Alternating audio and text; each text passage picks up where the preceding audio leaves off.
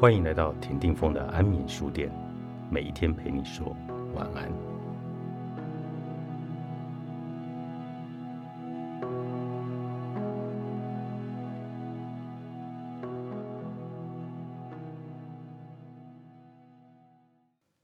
最重要的是，你本来就有的，并不是这条绳子。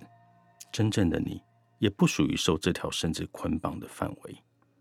然而，只有你决定，而且是真心决定，承担你本来就有的，接受本来就是的层面，你才可能彻底彻尾解开绳子的束缚，而从创伤走出来。说到这里，不知道这些话对你现在是不是已经比较合理了？还是你现在仍然感到非常的陌生？我相信，有一天，如果你突然想通了，那时候你也只可能会是大哭一场。是到了那时候，你才会发现，就是因为没有把这些话彻底的烙到心里，你才需要走那么多的冤枉路，经历那么多的痛苦。但即使如此，我还是只能劝你，继续用 yes。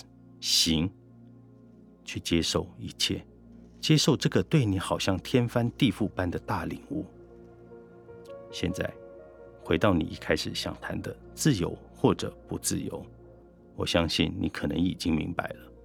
我当然只能说，其实你从来没有自由过。但我这里指的你，倒不是代表真正的你，这个你最多只是反映这个身心的架构。而这个暂时的架构，倒不是你的全部，只是透过这个身心带来的记忆，你才可能会认为这身心就是你的全部，也才会以为还有自由可谈。然而，这种记忆其实是失忆，最多的是失忆期间很短暂、很临时的记忆。想不到你会在这种自由下，一次一次又一次的重复同样的拘束。同样的紧缩，同样的痛苦。必要的创伤，作者杨定一，天下出版。